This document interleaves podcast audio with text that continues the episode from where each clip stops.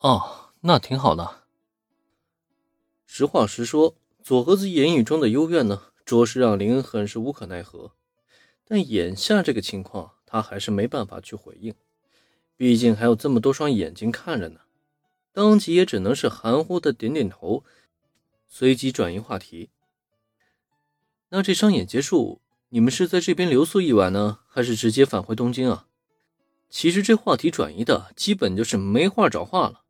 好在佐和子也明白林恩的正牌女友呢就在现场，他自己也不能表现的太过于明显，轻叹了口气，最后给予了林恩一记幽怨的目光之后，他终于还是恢复了往日的模样。难得来一趟祁玉山，今天还是天下第一业绩。晚上肯定是要留宿的，反正啊有事务所的公款报销。哎，你这个大社长应该不会介意的吧？听佐和子这么一说，林恩也不由得暗松了一口气。这有什么好介意的？说的好像我是什么吝啬的老板一样。哎，不过话说啊，带小维来参加商演活动真的没问题吗？之前不是说在他成绩没合格之前取消他的活动资格吗？故作委屈的抱怨了一声，紧接着林恩的目光又顺势转到了小维的身上。他可没忘记，佐和子之前还给这妹子下达了最后通牒呢。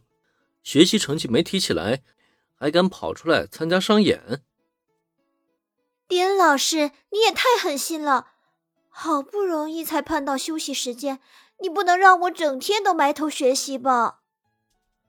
本来林恩只是好奇的疑问，结果没想到。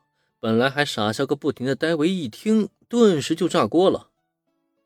哎，这可不是我狠心，好吧？眼见平泽唯张牙舞爪的朝自己冲来，无奈的林恩只能单手将他制止。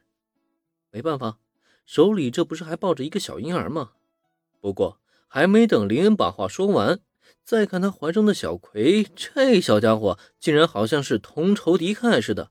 朝着戴维就乌压压的舞动起小手来，瞧见了吗？连小葵啊都笑话你了。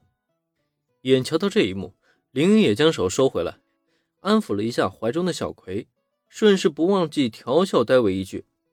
可这个时候，戴维的注意力全被小葵给吸引了过去。这孩子好可爱哦！虽然不是没看见林恩怀里的小家伙。但从刚开始，小葵就一直很安静，并没有吸引大家的注意力。结果现在这么一闹，却直接成了全场焦点了。别说是戴维了，轻音部剩下三个女孩也都纷纷凑了过来。对于这个可爱的小家伙，他们都抱以了极大的好奇心。只是这样一来呢，小葵可就惨了。他跟自家哥哥不一样，他并不喜欢可爱的大姐姐，只喜欢帅气的大哥哥。一下子被四个大姐姐包围，本来还想强势起来的他呢，顿时被吓得在林恩怀中瑟瑟发抖，动也不敢动一下了。倒是一旁的小新，眼见这一幕，让他禁不住朝妹妹投了羡慕的目光。如果换成自己被四个漂亮又可爱的大姐姐包围，那究竟是何等幸福的时刻呀！好了，你们吓到小葵了。感受到怀中小葵的异样，林恩也是有些无语。连忙把好奇心倍增的女孩们驱散。不过就在下一刻，正当林恩还想说些什么之际，什么人出来？我看见你了！小兰突如其来一声怒喝，顿时吓了大家一跳，下意识纷纷转头，却见小兰已经将手指啊指向了一处方向。顺着小兰指引的方向一看，结果发现就在不远处。一个身材娇小的双马尾少女已经被小兰的一声怒喝给差点吓瘫了。等到众人的目光全数落到她身上，她更是仿佛受了惊的猫咪一般，纵身跳起，转头就逃。哎，什么情况？眼前这一幕自然是让大家十分的好奇。刚刚我就发现有人暗暗窥视咱们，可是没想到竟然是个小女孩。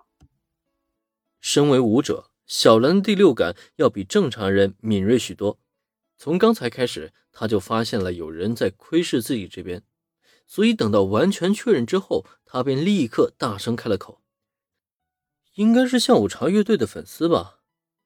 听到小兰的解释，林恩点点头。那双马尾少女的形象让他觉得有些眼熟，但只是看了背影，也没有太过在意。